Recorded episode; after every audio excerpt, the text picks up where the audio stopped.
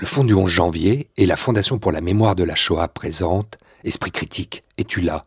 Une série de podcasts originaux réalisés par Écran Sonore, dixième épisode. Déconstruire les préjugés. Second volet avec le mémorial de la Shoah. Au micro, Alexandre Hérault. Ce qu'on retiendra de cette journée, c'est d'abord la foule immense, unie, parfois émue et parfois joyeusement bruyante. La spontanéité d'une foule anonyme, le peuple de France dans toute sa diversité s'est levé aujourd'hui racisme, préjugés, théorie du complot, antisémitisme, éducation aux médias, laïcité. Est-ce qu'il ne faudrait pas qu'on fasse quelque chose ensemble? Les visiteurs du mémorial de la Shoah, dont vous êtes euh, le directeur général, Jacques Fredge, sont obligés de passer par cet endroit. Ce sont euh, quelques 76 000 noms qui nous accueille oui, alors en fait, euh, ce mur vient d'être rénové. On l'a rénové en, janvier de cette année, euh, à la fin de, pour marquer la date anniversaire de la libération du camp d'Auschwitz, le 27 janvier. On l'a rénové, mais euh, on l'a créé en 2005 lors de la restructuration de l'institution. Et en fait, il y a en effet les noms des 76 000 juifs déportés de France. 3 500 sont rentrés de déportation. Et en fait, on les a mis euh, ici en guise d'introduction à la visite du mémorial pour montrer ce que c'est un génocide. Un génocide, on tue des hommes, des femmes, des enfants parce qu'ils sont nés quelque chose. L'idée, c'était de ressortir ces noms à la lumière. Les nazis avaient cherché à les assassiner dans la pénombre d'Auschwitz. Notre responsabilité à nous, Mémorial de la Shoah, 75 ans après, c'est de les ressortir pour les faire exister à nouveau pour témoigner qu'ils ont existé et témoigner du crime. Je commençais euh, en évoquant justement le parcours du visiteur. Quel est le sens, Jacques Fretsch, de cette visite? C'est d'abord de dire un certain nombre de choses. C'est que ce crime a été perpétré en Europe. Il a été fait par des Européens contre d'autres Européens.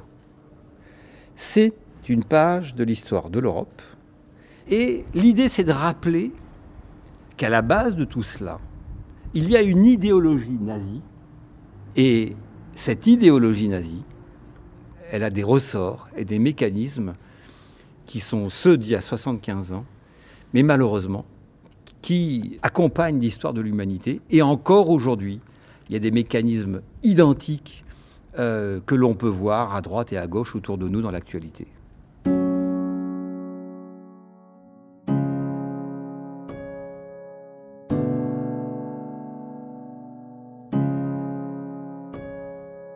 Jacques Fredge, on s'écarte de ce mur, on rentre à l'intérieur du mémorial de la Shoah proprement parlé, même si on est là, euh, encore dans, le bâti, et ce qu'il a de plus euh, émouvant à nous offrir, c'est-à-dire que les murs, vous les faites parler. Voilà, alors la colonne vertébrale de notre institution, c'est de transmettre l'histoire. Nous, au mémorial, nous sommes nés d'abord comme un lieu d'histoire, comme un centre de documentation pendant la guerre en 1943. Et notre existence a commencé en collectant des archives. Et nous sommes devenus un mémorial dans les années 50 avec une raison simple. C'est que les juifs ont été assassinés, mais que les nazis ont brûlé les corps parce qu'ils considéraient que les juifs étaient dangereux, mais morts, dangereux pour la race aryenne. Et donc, en fait, la problématique qui s'est posée au lendemain de la guerre, c'est que les familles n'avaient pas de pierre tombale, pas de cimetière. Donc comment on fait le deuil quand on n'a pas de pierre tombale? Et c'est la raison de la création du mémorial. Et par la suite, de centres d'archives, de mémorial, nous sommes devenus également un lieu d'éducation, un musée, un lieu de transmission. Mais euh, ce qui est vrai, c'est que si la mémoire est partout, nous, c'est l'histoire que nous transmettons. Parce que l'histoire fait appel à l'intelligence, et finalement, c'est ça qu'on veut toucher. Il y a pour ça des outils, des outils qu'ici, au mémorial de la Shoah, euh, Jacques Fredge, vous utilisez, et parmi ceux-ci, des séminaires, évidemment, et aussi euh, des ateliers, des ateliers destinés euh, aux enfants, mais pas que, évidemment. Et sur ces ateliers, un thème revient assez fréquemment, c'est celui de la lutte contre les préjugés qui nous intéresse aujourd'hui. Oui, alors en fait, le rôle du mémorial, très vite, ces dernières années, avec la montée de l'antisémitisme, des, du terrorisme, des théories complotistes, du racisme, nous a amené, nous, qui étions extrêmement tournés vers l'enseignement de l'histoire du passé ou des génocides, finalement à redescendre d'un cran et à modifier notre façon de travailler. C'est-à-dire qu'avant, comme tous les musées de France et de Navarre, on attendait le public au mémorial. Ce qu'on a décidé de faire depuis trois ans, c'est d'aller dans les établissements scolaires. Donc on va dans les établissements scolaires. Aujourd'hui, on se rend compte que euh, la plupart du temps, quand on a affaire à des jeunes, on a affaire à des jeunes qui sont pétris de stéréotypes. ces stéréotypes vont nourrir euh, la construction d'idées racistes et antisémites. Et puis, parfois, malheureusement, on peut voir des enfants qui vont basculer vers des, comportements plus radicaux. Et donc, au lieu de travailler euh, de manière ciblée sur la Seconde Guerre mondiale, on s'est rendu compte qu'il fallait qu'on travaille aussi sur des choses très simples, qui sont à la base même du racisme et de la méconnaissance de l'autre. C'est-à-dire que le stéréotype, c'est vraiment quelque chose qu'on reçoit de son entourage, qui est cultivé par l'environnement dans lequel on est, ou par la société dans laquelle on vit, mais, qui va permettre finalement d'élaborer un racisme plus ou moins construit. Il se trouve que la plupart du temps, quand on a affaire à des jeunes, on n'a pas affaire à des idéologues, on a affaire à des jeunes qui vont répéter ce qu'ils entendent, ou simplement parce qu'ils n'ont jamais rencontré un juif, ils vont fantasmer la figure d'un juif à travers des stéréotypes et des clichés. Et donc notre travail à nous, c'est vraiment de descendre presque au niveau euh, des pâquerettes et de les faire réfléchir sur ces questions des stéréotypes. On a tendance à généraliser de manière euh, quotidienne euh, ce qu'on voit, ce qu'on pense, etc. Et notre rôle est d'expliquer le danger de cette généralisation, de cette essentialisation. Si à partir du moment où on voit quelqu'un et à travers lui on voit un groupe et qu'on fait des généralités, et pour le meilleur et pour le pire. Et finalement, comment la pensée va chercher un biais de confirmation auprès d'un entourage qui pense la même chose que vous? Parce que finalement, on vit en France dans une société assez clivée et où on fréquente des gens qui nous ressemblent. Et donc le biais de confirmation d'un stéréotype ou d'un cliché, mais on l'a en permanence. Donc on nous renvoie ce qu'on pense parce qu'on ne fréquente que des gens qui pensent la même chose que nous.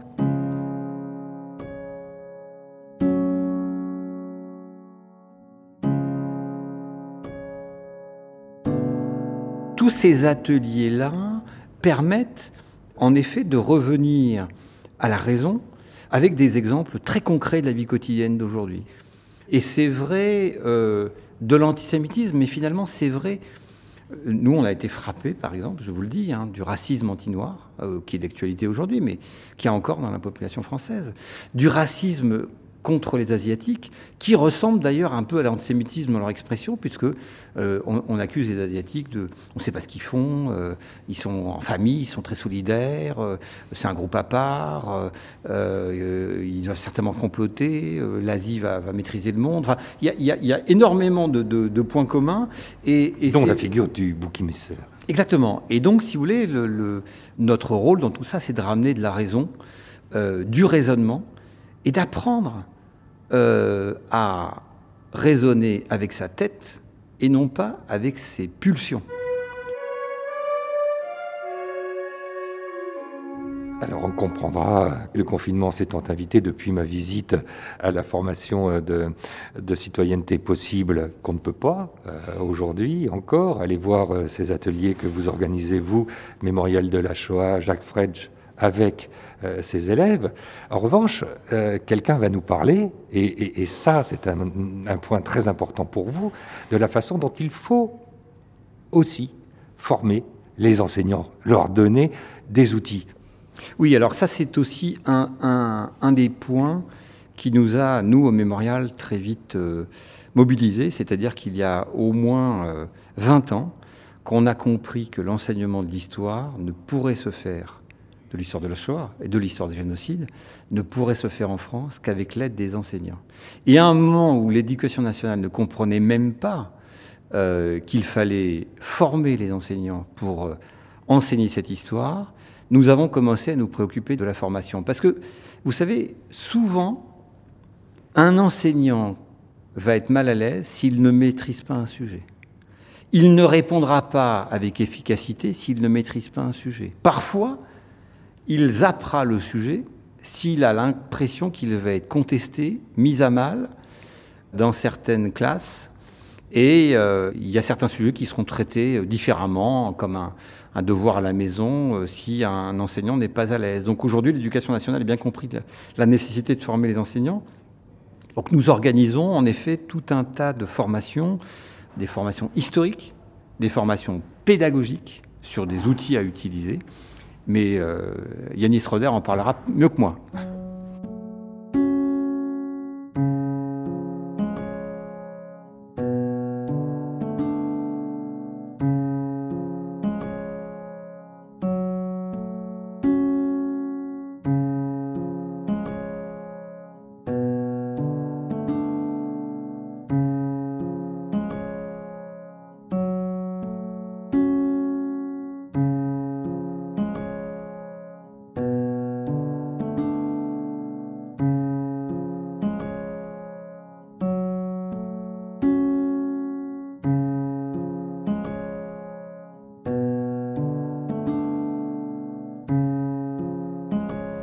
La pandémie, l'arrivée euh, de cette étrange période de confinement généralisé est tombée le jour même de la semaine d'éducation et d'action contre le racisme et l'antisémitisme. Ici, au mémorial de la Shoah, il y a un atelier qui était prévu, Yanis Röder, autour justement de cette lutte contre les préjugés, comme s'il s'agissait d'une matière à part entière, cette lutte, cette déconstruction des préjugés. Alors oui, parce que euh, on est tous hein, habités par des préjugés, euh, conscients ou inconscients. Euh, nous les véhiculons euh, parfois sans, sans y prendre regard, et parfois même dans nos actes. Yanis Röder, responsable des formations au mémorial de la Shoah. Mais c'est vrai qu'une des missions que s'est confiée euh, le mémorial, c'est donc d'élargir ces questions de violence de masse, de génocide, euh, donc de Shoah, euh, à la construction, c'est à la construction des préjugés, à la construction des processus politiques, en ayant toujours conscience que les préjugés sont un, toujours, ou enfin peuvent être en tout cas, un marchepied pour autre chose, un marchepied pour, pour une exclusion, un marchepied pour, pour une violence, qu'elle soit réelle ou symbolique. Et donc nous, nous tenons à, réfléchir et à faire réfléchir les, élèves sur euh, justement la portée. D'abord, ce que c'est qu'un préjugé, comment se construit un préjugé, comment on sait que c'est un préjugé, et puis ce que ça signifie euh, en termes sociaux et en termes politiques dans une société. Est-ce que cela peut euh, entraîner et avoir comme conséquence réelle, vécue par certains? Donc, nous sommes convaincus que nous avons un, un rôle modeste, hein, nous sommes une institution modeste, mais que nous devons jouer un rôle parmi toutes les institutions qui jouent ce rôle, et notamment l'école, qui a un rôle beaucoup moins modeste. Nous avons un rôle à jouer dans euh, la construction de, de la paix sociale, parce que abattre les préjugés, faire disparaître les préjugés, c'est construire de la paix sociale et c'est construire du commun. Concrètement, comment vous y prenez? Est-ce que le premier souci est aussi euh, de montrer aux enseignants qui sont confrontés directement à ces préjugés comment arriver à les détourner, à les traiter, à les faire disparaître? Oui, je crois que enfin, nous, essayons d'apprendre aux enseignants qui sont demandeurs euh, et qui nous contactent, hein, parfois parce qu'ils ont aussi des, soucis euh, en classe, notamment du fait de l'expression de certaines radicalités euh, dans le vocabulaire, dans, la parole, des radicalités politiques, politico-religieuses, bon, voilà, auxquelles ils se heurtent. Nous leur apprenons à, à, faire face à cela. La première chose que nous leur disons, c'est qu'il ne faut pas empêcher l'expression de la parole chez les élèves. C'est-à-dire que quand un élève dit quelque chose, il faut le pousser à aller jusqu'au bout de son raisonnement, en, prenant, en, lui montrant que l'on prend en compte ce qu'il dit. Parce que si l'enseignant rembarre l'élève, non seulement vous n'arriverez à rien avec lui, mais les autres qui sont autour, parce que ça se passe toujours dans un groupe classe, les autres qui sont autour ne comprendront absolument pas le courroux qui s'abat sur cet élève. Alors que si vous dites à cet élève, c'est intéressant ce que tu me dis, eh bien, il va se sentir valorisé, et va pousser son raisonnement, parce que vous le prenez en compte. Et à partir du moment où il pousse son raisonnement, eh bien, on peut commencer, et c'est ce que nous essayons d'apprendre aux, enseignants, on peut commencer à déconstruire. Je vais prendre un exemple. Tu as dit, euh, les juifs ont de l'argent. Euh, si un élève dit ça, c'est tout bête, hein, mais euh, au lieu de rentrer dans la polémique stérile en disant mais ça ne repose sur aucune base, etc., il faut prendre les choses autrement. Les juifs ont de l'argent, d'accord, Donc tous les juifs ont de l'argent, c'est ce que tu dis. Bah, en général, bah oui. Est-ce que tu connais tous les juifs? Est-ce que tu sais combien il y a de juifs dans le monde? Est-ce que tu les connais tous? L'élève, nécessairement, ne peut que dire non. Et à partir de là, on peut commencer. On dit alors, qu'est-ce qui te permet de dire ça? Moi, je ne connais pas tous les juifs, donc je suis incapable de dire si tous les juifs sont riches. Mais toi, apparemment, tu les connais tous. Et c'est un petit jeu, si vous voulez. Et tout cela en gardant un ton très amical. Et on peut tout à fait, à ce moment-là, déconstruire le propos et montrer que ce sont des représentations, des préjugés, et que cela ne repose sur aucune base scientifique, en tout cas, solide.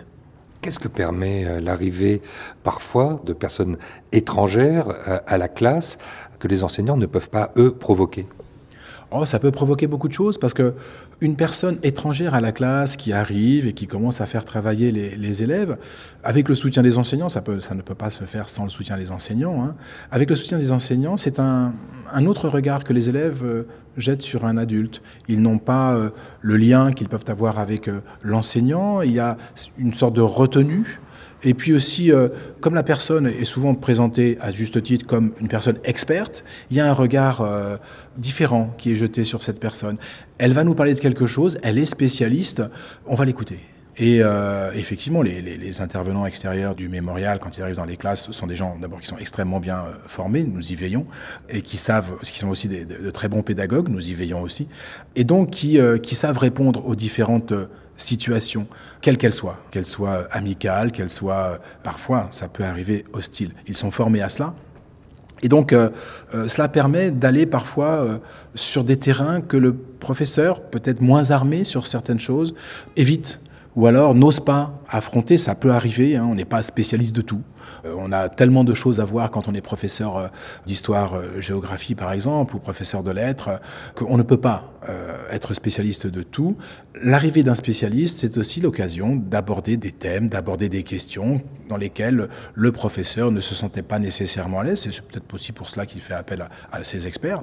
Donc c'est l'occasion bah, de travailler autrement, parfois aussi de libérer la parole, parce que libérer la parole face à quelqu'un qu'on ne connaît pas, c'est parfois plus facile que de la libérer face au, professeur euh, qu'on aime bien et on n'a pas envie de lui faire de la peine, ou alors, euh, ou alors on sait que bah, euh, on n'a pas trop intérêt à le dire, voilà, bon, des choses comme ça.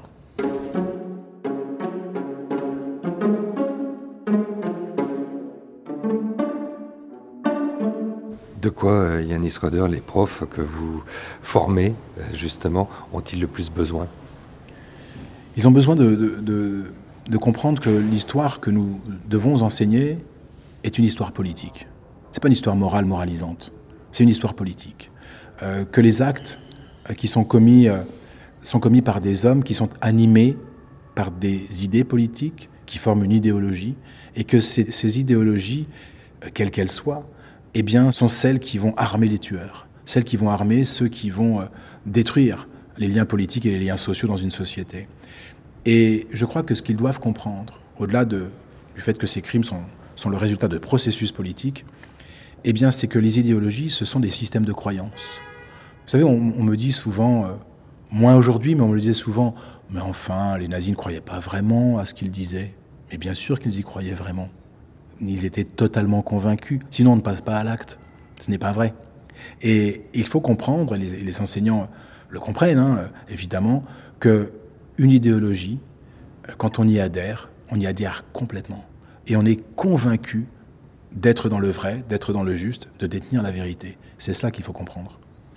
Et comprendre qu'on est abrité euh, par ses propres croyances, qui se résument euh, à ce triptyque, liberté, égalité, fraternité. Mais quand vous voyez Yanis Röder, des, des collègues qui disent Mais tu y crois, toi, encore, à la République?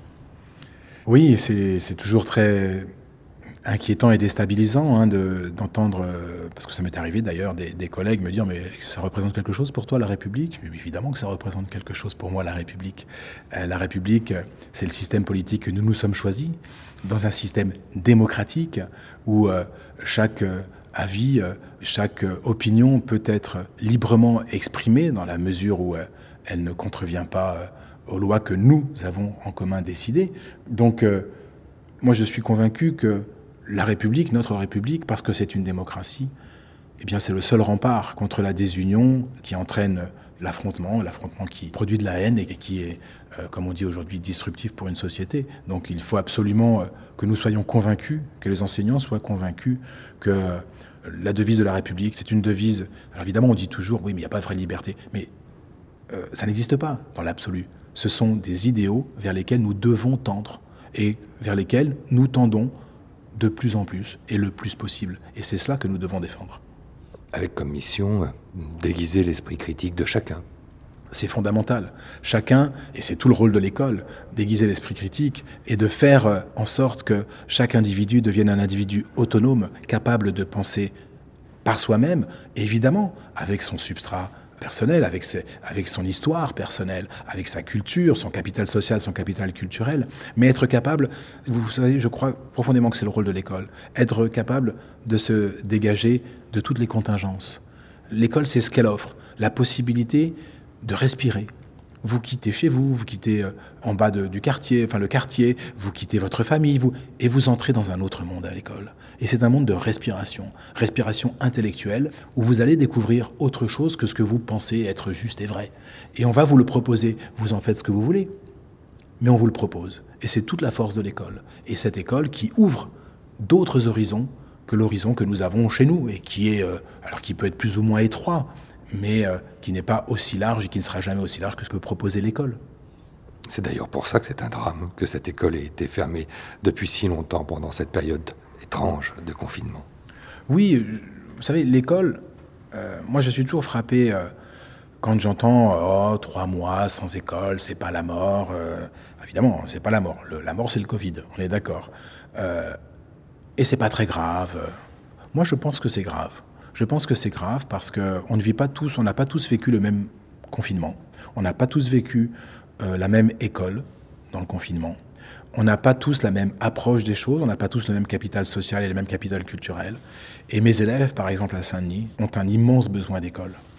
Et l'école, ce n'est pas seulement le lieu justement des apprentissages, c'est le lieu de l'épanouissement, de l'épanouissement personnel, de l'épanouissement intellectuel, du fait de la respiration qu'offre l'école, bien sûr, mais c'est aussi le lieu de la socialisation, de l'apprentissage des règles de la vie en commun.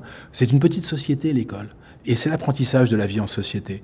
Donc ça va largement au-delà de l'apprentissage scolaire. C'est un apprentissage de la vie et de la vie en société. Et quand euh, des élèves qui vivent des difficultés au quotidien, dans leur famille, dans leur quartier, qui vivent une vie difficile, eh bien, ne plus avoir cette respiration, qu'à l'école, en être coupé pendant les deux mois et demi du confinement, euh, plus euh, les mois d'été, c'est six mois finalement sans école, et donc sans lien, sans rythme, sans cadre, euh, et sans construction de ce lien social dont ils ont absolument besoin. Moi, je suis inquiet de ce qu'il sortira de ça.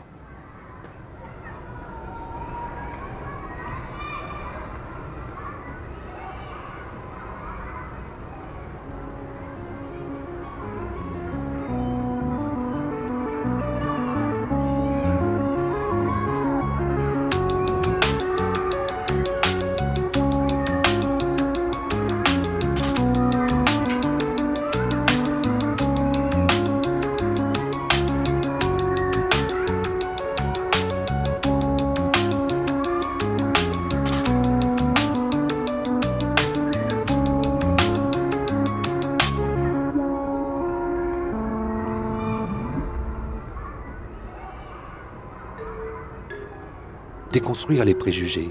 Fin de ce dixième épisode de cette série de podcasts produite par le Fonds du 11 janvier et réalisée par Écran Sonore. Remerciements à Jacques Fretsch et Yanis Röder du Mémorial de la Shoah. Esprit critique es-tu là? Direction éditoriale Anne Lescaut, habillage sonore OH, communication agence RUP, montage et mixage Benoît Artaud, au micro Alexandre Hérault.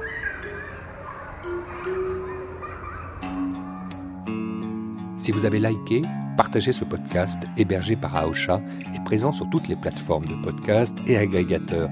Et n'hésitez pas à visiter le mémorial de la Shoah, 17 rue Geoffroy Lanier, dans le 4e arrondissement parisien, et qui nous a ouvert ses portes pour y plonger nos micros juste après le confinement. En attendant, bel été sonore à toutes et tous. Et retrouvez toutes les semaines de l'été deux podcasts de la collection en nouvelle diffusion